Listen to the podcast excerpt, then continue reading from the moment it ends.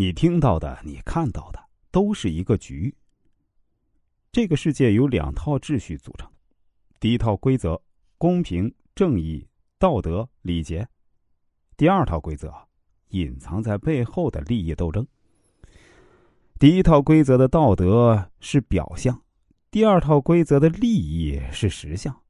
我们从小到大接触到的知识，大多都是第一套表面规则，而人们无时无刻不在心里打的算盘呢，就是第二套利益规则。高手都是以第一套规则作为手段，为的是达成第二套规则的目的。几乎人人都会被披上一层光鲜的道德外衣，然后千方百计的给自己谋取利益。道德规则人人都放在嘴上，利益规则人人都记在心里，所以。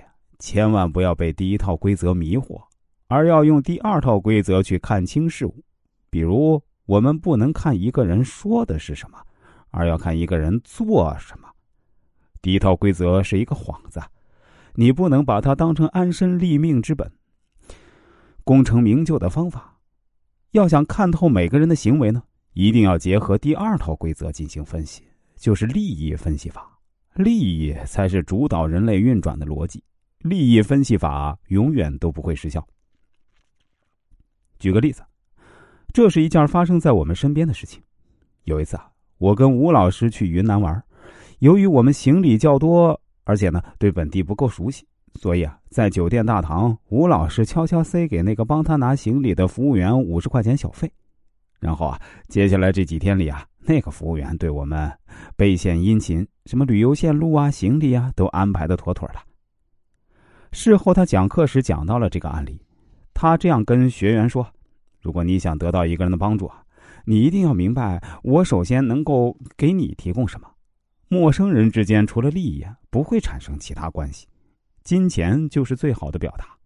五十块不算多，但比你说一些好听的话或者故作热情的讨好要实用多了。这就叫利益分析法。每遇见一件事儿。”要迅速切割成不同的利益方，你的每一个言行损害了谁的利益，增加了谁的利益，增加利益的人就是你的朋友，损失利益的人就是你的敌人。要这样划分敌我关系，没有永恒的朋友，只有永恒的利益。